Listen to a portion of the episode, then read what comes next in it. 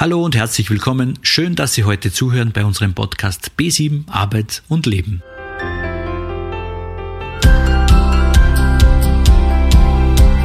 Im heutigen Beitrag geht es darum, wie man die Krisen, die scheinbar momentan so über uns hereinpurzeln, besser bewältigen kann. Wie können wir uns verändern? Ja, wie müssen wir unser Verhalten anpassen, damit wir wieder ans rettende Ufer gelangen? Gemeinsam suchen wir nach unseren heilenden Inseln. Ich stelle Ihnen die Frage, wie sieht Ihr Leben momentan aus und was können wir schnell und rasch ändern, damit es wieder besser und hoffnungsvoller wird? Dabei möchte ich auch die psychische Widerstandskraft erwähnen, die auch Resilienz genannt wird. Interesse? Sicher, oder? Kommen Sie mit auf den Kurztrip. Ich möchte heute gern Ihr Guide und Reisebegleiter sein. Arbeitskrisen, Verlustkrisen, Lebenskrisen und Gesundheitskrisen symbolisieren einen Höhepunkt einer Entwicklung, vielleicht einen Wendepunkt, das Leben spitzt sich zu. Mit Veränderungen können wir gegensteuern und neue Möglichkeiten schaffen, weil sonst wären wir selbst verantwortlich, wenn wir die Krise chronisch werden lassen. Am Höhepunkt der Krise, da ist viel Angst und Sorge. Wir fühlen uns von der Krise eingeengt. Deshalb verlernen wir doch die alten Muster, indem das alte Verhalten nicht ständig wiederholt wird, sondern das neue Verhalten gelebt und geübt wird. Wo aber Gefahr ist, wächst das Rettende auch. Aus die Hymne Patmos von Friedrich Hölderlein. Dieses Zitat habe ich Ihnen heute mitgenommen. Das passt ganz gut für dieses Thema. Suchen wir also nach der Ausnahme, reisen wir zu unseren archaischen Plätzen. Das sind jene Plätze, wo Sie sich in der Kindheit, in der Jugend, ja vielleicht weit vor der Krise am wohlsten gefühlt haben. Dieses Heilende ist heute in der Krisensituation wichtig.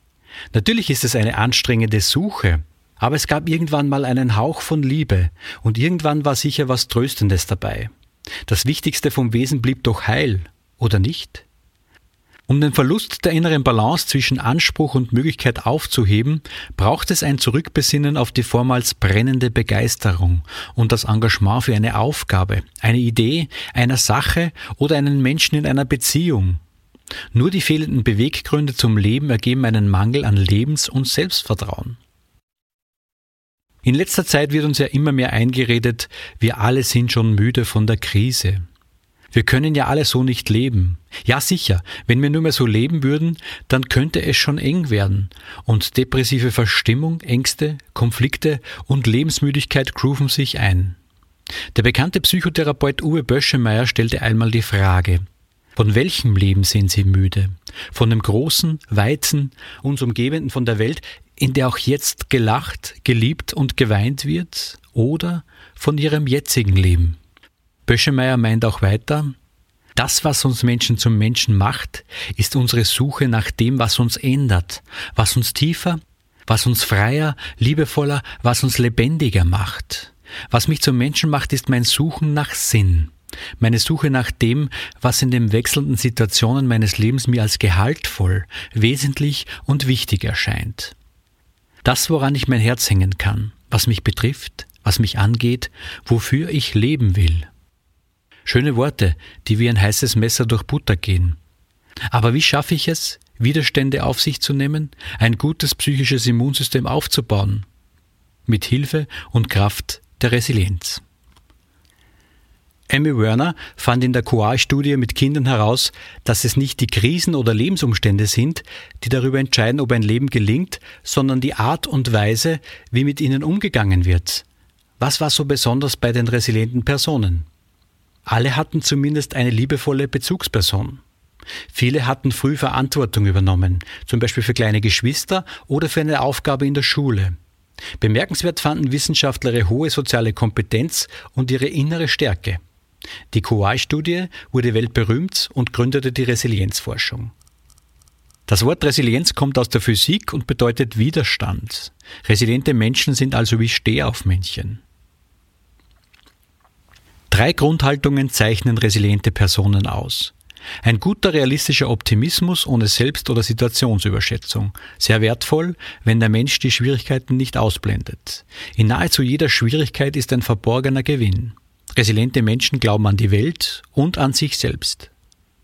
Menschen mit wenig Optimismus blenden oft die positiven Seiten einer Sache aus, und solche mit wenig Akzeptanz wollen die Schwierigkeiten und Hindernisse nicht wahrhaben. Resiliente Personen wissen, dass es keinen beständigen Fortschritt ohne Rückschläge gibt, die als natürlicher Teil der Entwicklung gesehen wird, ohne in eine Passivität zu verfallen. Eine fehlende Akzeptanz mündet in Verdrängung und kann als Bewältigungsstrategie bei großen Problemen dazu führen, Dinge auszublenden. Die Suche nach Problemlösungen öffnet den Blick nach vorne und das Versinken in Schwierigkeiten lässt erstarren. Auch wenn nicht gleich eine optimale Lösung gefunden werden kann, so gilt es doch, Teillösungen anzunehmen und anzugehen. Kreativ nach Lösungen zu suchen, ist die Aufgabe beider Gehirnhälften. Das rationale Abwägen und die Inspiration durch die innere Stimme. Resilienz hat weder einen Ausgangspunkt noch einen Endpunkt. Sie erfordert ein Training in den Haltungen und Fähigkeiten und diese wird nicht abgeschlossen, solange man lebt. Ich fasse noch einmal kurz zusammen. Auch wenn es Ihnen momentan schlecht geht, braucht es die gesunde Auseinandersetzung mit dieser Situation, das Aussöhnen und Annehmen. Aber irgendwann war es besser und diese Verbindung zu diesem Leben müssen Sie jetzt wiederherstellen. Die Suche nach dem Heilenden ist heute wichtig, um die Krisensituation zu meistern. Weil mit diesem Urvertrauen in sich selbst und mit einem resilienten Reisegepäck erlangen Sie wieder zur psychischen Widerstandskraft. Resiliente Personen haben gelernt, dass sie selbst es sind, die über ihr eigenes Schicksal bestimmen. Sie klagen nicht über die schwierigen Umstände und derzeitigen Gegebenheiten. Sie vertrauen nicht auf Glück oder Zufall, sondern nehmen die Dinge selbst in die Hand und haben ein realistisches Bild von ihren Fähigkeiten. Holen Sie sich Ihr Backup-Programm wie bei Ihrem Computer aus der Vergangenheit. Da funktioniert es ja auch. Und richten Sie dann wieder Ihren Blick in eine hoffnungsvolle Zukunft.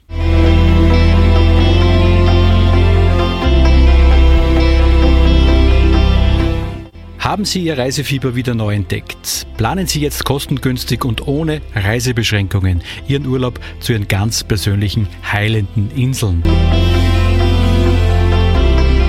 Schön, dass Sie mir zugehört haben. Ich hoffe, Sie haben eine kleine Motivation bekommen und gestalten Ihr Leben, das ganz persönliche Drehbuch wieder selbst, mit Hilfe von lieben Freunden, der Familie oder hören Sie wieder bei uns rein.